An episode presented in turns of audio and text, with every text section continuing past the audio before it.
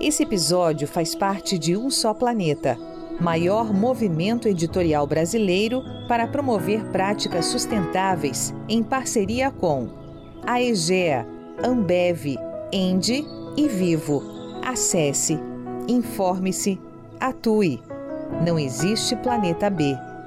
umsoplaneta.globo.com Eu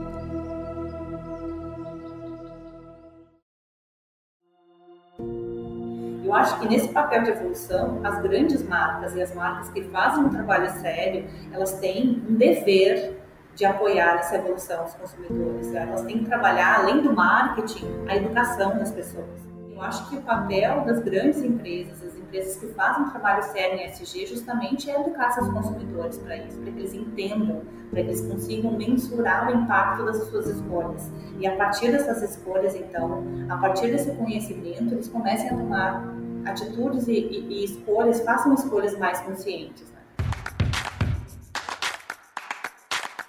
Neg News, o podcast que prepara você para o futuro.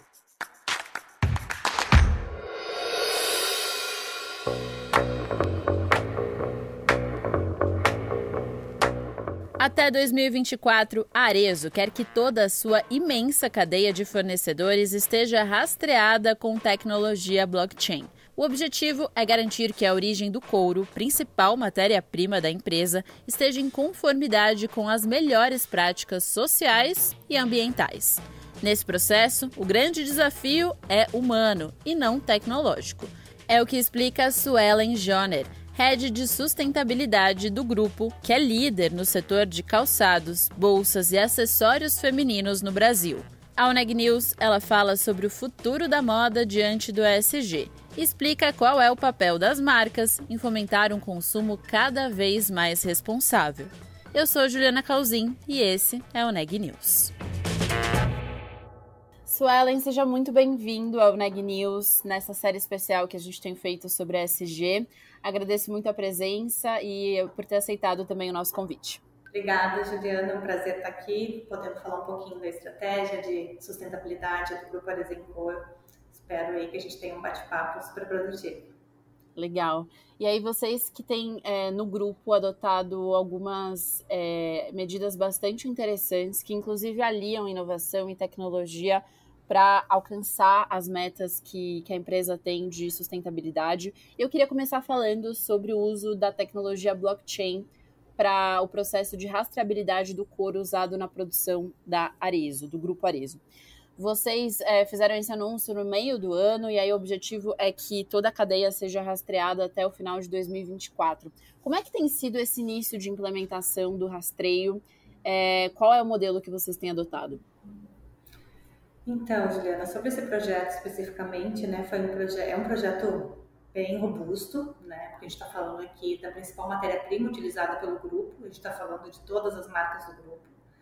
Né? A gente tem um volume bastante grande de consumo de couro e a gente tem vários desafios na cadeia do couro, né? no nosso país e fora também, né? que é, é encontrar todos os elos dessa cadeia, fazer essa rastreabilidade de fato até chegar lá na fazenda onde né, uh, os problemas podem ocorrer, como desmatamento, né, enfim, como é conflito né, com áreas, uh, áreas de conflito né, com indígenas ou afins. Então, é, é, difícil a gente chegar até lá, por isso a gente escolheu a tecnologia blockchain para ser né, a ferramenta que vai nos apoiar nesse processo de rastreabilidade, porque ela traz confiabilidade e transparência para todo o processo, né, e vai muito além né, da gente fazer é, uma investigação sobre a origem da nossa matéria-prima. Tem uma validação de uma metodologia, de um, de um sistema né, que é imexível. Depois que o blockchain né, valida as informações, ninguém mais consegue mexer nessa cadeia de informações registradas. Né? Então, isso traz confiabilidade e transparência para o processo. É, para esse ano, nosso desafio é ter 20% né, dos produtos em couro rastreados do grupo, né? e tem sido um desafio muito grande, porque né, nessa primeira rodada aí de, de Discover que a gente fez, a gente tem um trabalho muito grande de convencimento e de construção de relacionamento, né, para que todos esses elos da cadeia com os quais a gente não tinha nenhum relacionamento antes, entendam a importância desse processo, né? Porque aqui a gente está falando, né? Arezo, o grupo Arezo Co,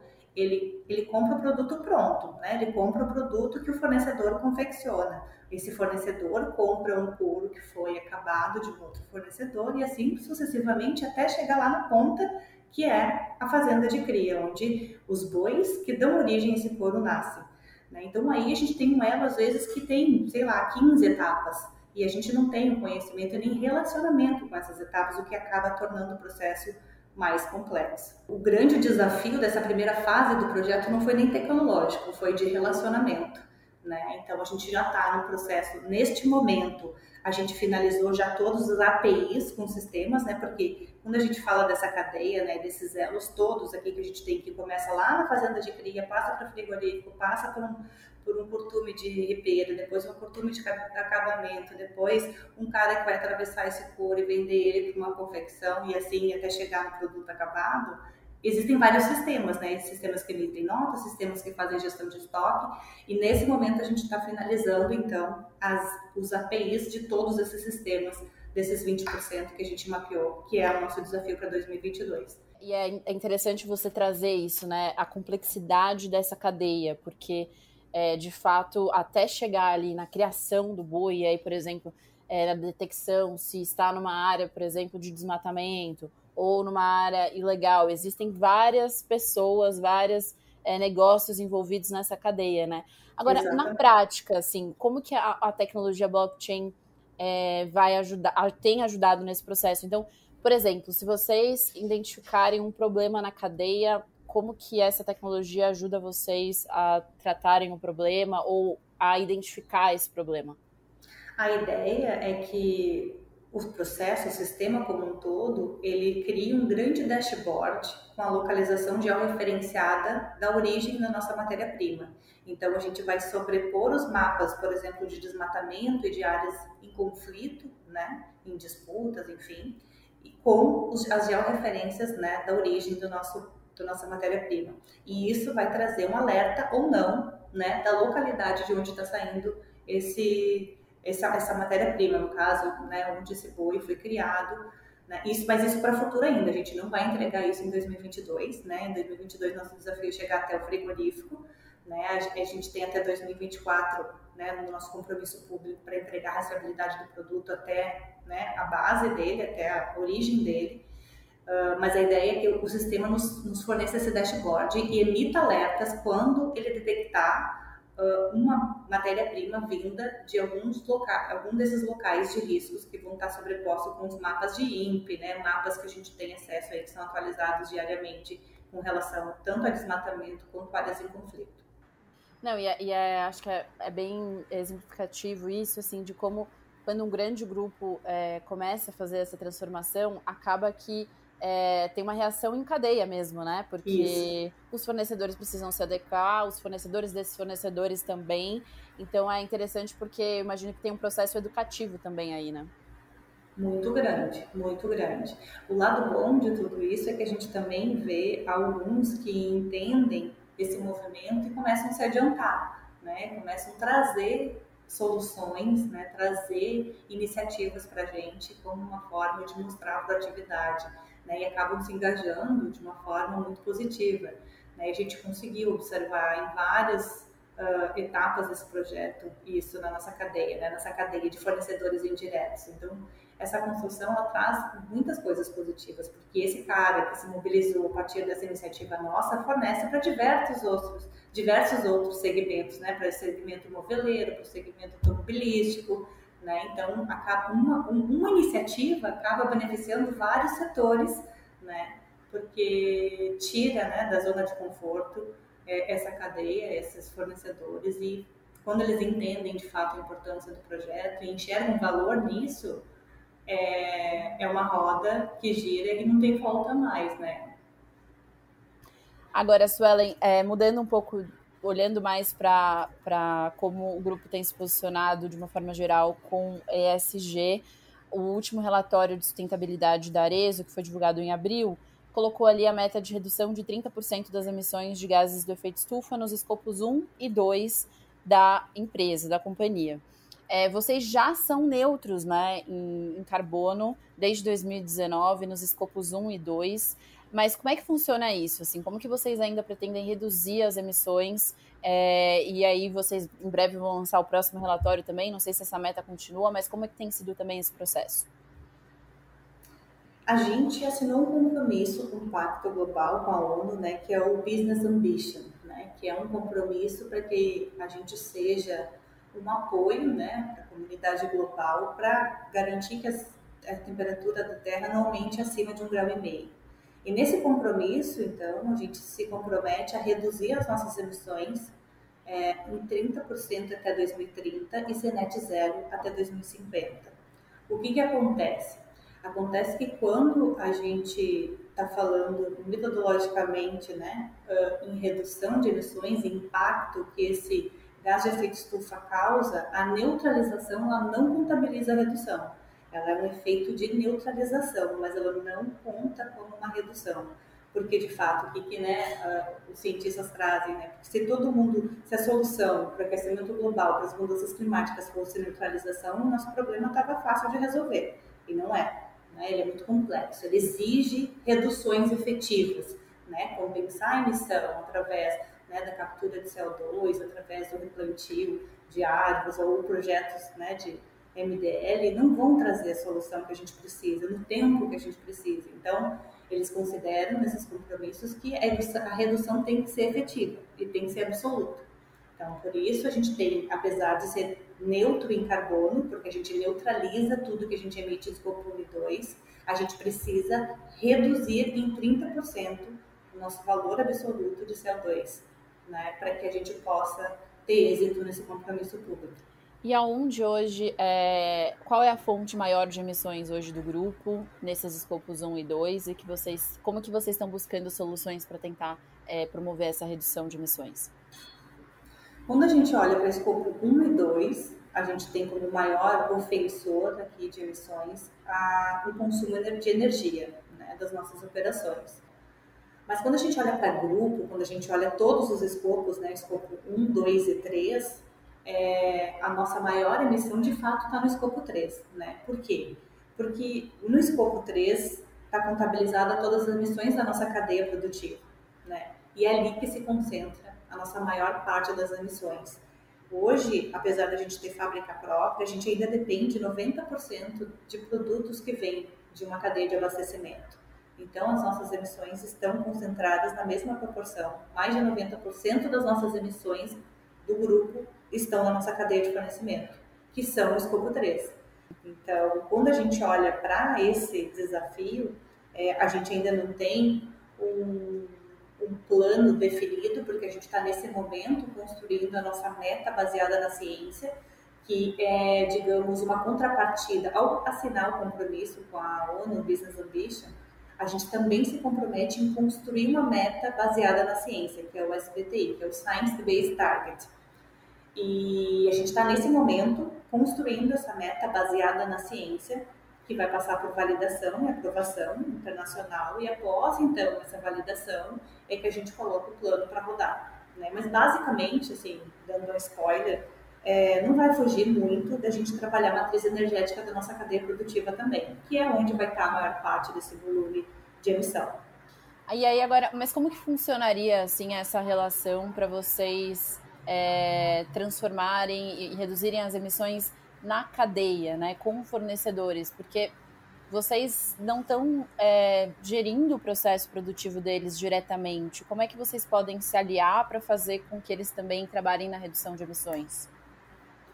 É, é um trabalho de relacionamento total, né? É um trabalho de engajamento e relacionamento. A gente vai ter que desenvolver programas, né, para desenvolvimento desse fornecedor e de apoio, né, em vários escopos de apoio técnico, né, enfim, para que ele possa uh, avançar nessa frente, né? É, quando a gente olha para grandes empresas aí que já estão trabalhando nas metas baseadas na ciência e que concentração das emissões deles também está no escopo 3, a gente vê esse movimento. É, grandes programas envolvendo cadeia de fornecimento para que gere engajamento, incentivo técnico e incentivo financeiro para que eles possam fazer os investimentos necessários né, para poder virar essa chave. É, e é isso que a gente vê acontecendo né, no mercado. Então, não foge muito disso, como tu disse, a gente não tem gestão sobre os negócios deles, até porque a maioria deles não são fornecedores dedicados, são fornecedores né, do mercado. Mas como a gente vê o mercado todo unido né, nessa mesma direção, é uma questão de tempo para que todos acionem os mesmos fornecedores para essas demandas. E aí, é, pensando um pouco sobre esse momento que a gente está, né, em que o, inclusive os mercados internacionais estão cada vez mais exigentes, em que as grandes empresas estão se adequando, algumas em, em, estágios diferentes desse processo, né? E você já trabalha há um tempo na, na cadeia de moda. É, como é que você acha que é, as empresas do setor têm evoluído e o que, que precisa avançar ainda, você acredita? Ainda tem muito que avançar, né? Acho que a gente tem um desafio grande, principalmente quando a gente olha para pós-consumo do produto da moda, né? Eu acho que é um ponto crítico, não só do ponto de vista de emissões, mas também do ponto de vista de impacto ambiental. Né? Então, tem um trabalho grande a ser feito de como reinserir, aí a gente está falando de economia circular, basicamente, como reinserir esse, esse produto no pós né, na pós-vida dele, para de novo entrar num processo produtivo, para que a gente evite aí o consumo e a extração de novas matérias-primas. Isso também gera impacto né, nas emissões. E acho que tem um outro ponto também, que é um desafio muito grande da moda, é a operação logística. Né? A gente tem aí uma moda global muito baseada na malha rodoviária, e aí a gente tem diretamente relacionado os combustíveis fósseis por trás né, de todo esse transporte e distribuição desses produtos. Então, isso também é uma questão, é um desafio, principalmente quando a gente tem grandes partes produtivas sendo feitas fora do país, que não é o nosso caso. Hoje, 97% do que a gente produz é dentro do Brasil, numa, e ainda num raio muito pequeno aqui da nossa instalação principal. Então, quando a gente fala né, do moda, a gente sabe que tem muita importação de produtos da Ásia, né? Então, aqui a gente está falando de uma carga de emissão muito grande atrelada né, ao transporte e distribuição desses produtos. Eu acho que esses seriam os pontos ainda que a moda precisa avançar. E aí, é, pegando um desses desafios, né? Você citou a circularidade, e aí queria te ouvir um pouco sobre como tem sido é, trabalhar no grupo com metas e com algumas ações que estão visando esse problema. Então, por exemplo, é, logística reversa, vocês também adquiriram recentemente uma empresa que trabalha com segunda mão. E aonde vocês ainda querem chegar, o que, que como é que tem sido esse processo olhando para economia circular e logística reversa? A gente entende né, que a logística reversa é um grande viabilizador da sustentabilidade. Né? Ela traz soluções para várias frentes. Né? Ela traz soluções para frente de emissões, ela traz soluções para a questão de geração de resíduo, consumo de materiais, desperdícios. Então, ela acaba sendo um caminho. Né? Ela acaba sendo um caminho para que a gente consiga alcançar outras, outros objetivos. É, a aquisição da Troc, ela veio muito para conectar e trazer né, aprendizado para o negócio como um todo, para entender sobre circularidade, sobre economia circular, né, porque a Troc tem como modelo de negócio a economia circular. Então, a aquisição ela veio justamente para que a gente pudesse é, ter esse know-how dentro de casa para entender como a gente expande isso para todas as marcas. Hoje a Troca ela acaba sendo um serviço de circularidade para todas as marcas do grupo. Né? Ela já tem trabalhos sendo desenvolvidos com chutes, com arezo, né? e a gente pretende ampliar e transversalizar todo é, esse trabalho uh, que envolve a troca. Então, bom, quando a gente fala de troca, eu acho que é isso, né? A troca, então, ela acaba sendo esse serviço, esse braço de. Quando a gente fala né, em logística reversa pós-consumo, hoje a gente tem 20 pontos de logística reversa pós-consumo, onde os clientes podem descartar seus produtos no pós-vida deles. A gente, 12 desses uh, são no, na, na reserva e oito são nas lojas do grupo né, que envolve calçados. Aí a gente tem Schutz, Arezo, Ana Capri e Almi. É uma marca muito especial que é, a gente fala que é nosso laboratório de inovação, que tem economia circular muito forte dentro do seu propósito, mas acima de tudo ela tem o carbono como seu principal é, propósito, né? É uma, é uma, é uma marca carbono zero é, para todos os produtos que são desenvolvidos nessa marca, a gente faz o que, a gente, o que é chamado de análise de ciclo de vida. É um trabalho né, que utiliza uma metodologia para quantificar o impacto ambiental desse processo, desse produto. E a partir desses dados, a gente toma as decisões para escolher as melhores matérias-primas. Sempre né, privilegiando aquelas matérias-primas e processos que vão nos ajudar a reduzir as emissões, né, porque esse é o principal objetivo da, da marca quando a gente fala em sustentabilidade. Então, a Almi, ela já nasce com esse propósito né, de, de circularidade, né, de neutralidade de, neutralidade de carbono, e a gente aprende muito com ela. Né? Então, a gente fala, não é à toa que a Alme é nosso laboratório de inovação, porque muita coisa nasceu e nasce dentro da Alme para depois ser é, escalada para as outras empresas do grupo. É, eu queria te ouvir um pouco também sobre esse período que a gente tem visto que grandes empresas de fast fashion, que são aquelas marcas mais baratas, não necessariamente com os melhores compromissos, têm crescido. E aí a gente ouvia muito sobre a mentalidade de um consumidor que vinha evoluindo, que vinha se preocupando mais, como é que você vê esses dois aspectos? Assim, de fato, estamos avançando em relação aos compromissos que os consumidores querem das marcas. É, por outro lado, com esse crescimento do fast fashion, você acha que essa evolução de fato é consistente? Então, Juliana, é uma pergunta relativamente simples de responder, né? Acho que a gente, de fato, a gente está avançando né, com relação à mentalidade do consumidor. O consumidor está ficando mais exigente, mas esse, esse consumidor exigente ainda é muito nichado. A gente vê aí todo o movimento, né, com empresa famosa internacional aí que abriu uma pop-up né, no Brasil e a gente viu todo o movimento, toda a repercussão que teve, o desejo que ela desperta nas pessoas ainda, né, mesmo já tendo sido evidenciadas condições, né, uh, ruins na cadeia de fornecimento deles, né? questões bem sérias, inclusive, né? de, de, violação de direitos humanos. O que, que isso quer dizer? Né? Quer dizer que a gente, como sociedade, como consumidor, a gente precisa evoluir muito ainda. A gente tem um caminho muito grande para evoluir. Eu acho que nesse papel de evolução, as grandes marcas e as marcas que fazem um trabalho sério, elas têm um dever de apoiar essa evolução dos consumidores. Elas têm que trabalhar, além do marketing, a educação das pessoas porque as pessoas só vão entender o valor agregado né, da conformidade social, né, da remuneração adequada de fornecedores, quando elas entenderem do que, que a gente está falando. Está falando de direitos humanos, de coisas básicas. Eu não acredito que nenhum consumidor se sentiria feliz em saber que a blusinha linda, o vestidinho maravilhoso que ela comprou, é, foi fruto de dor e sofrimento. Porque quando isso chega perto de ti, né? Quando tu toca nisso, quando isso, isso deixa de ser uma notícia isolada no jornal, sem personalização, ela está distante.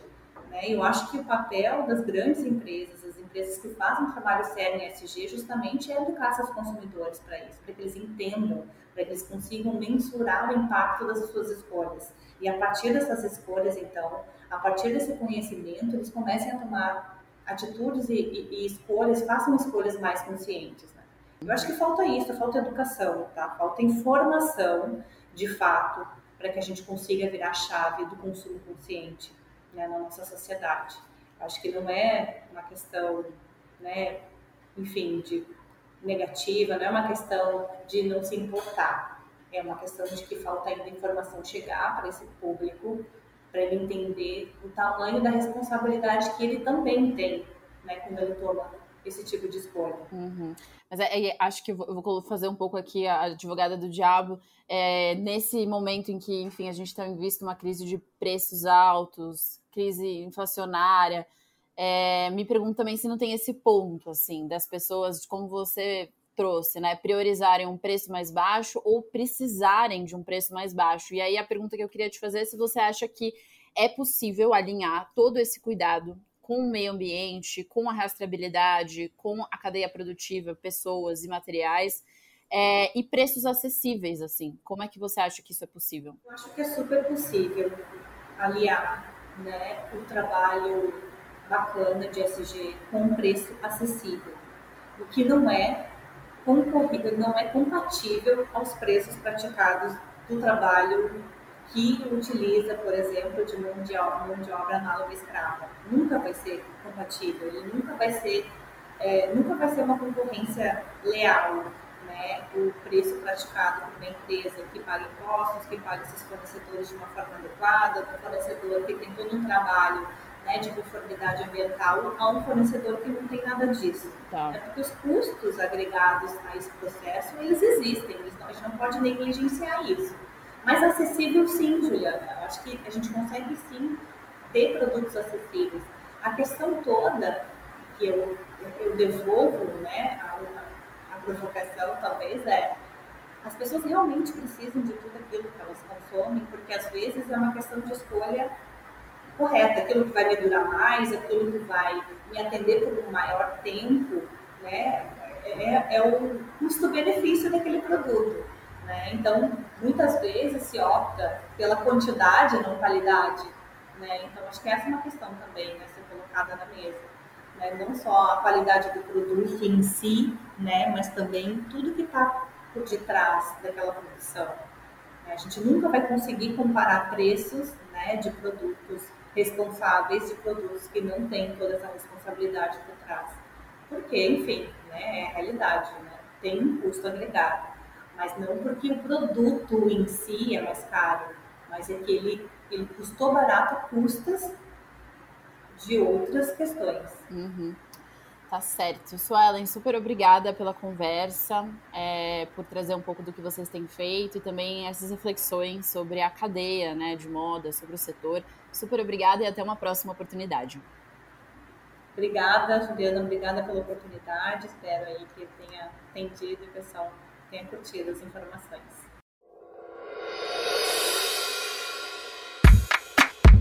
Este podcast é um oferecimento de Época Negócios inspiração para inovar. Ouça, acompanhe, compartilhe e nos siga nas redes sociais.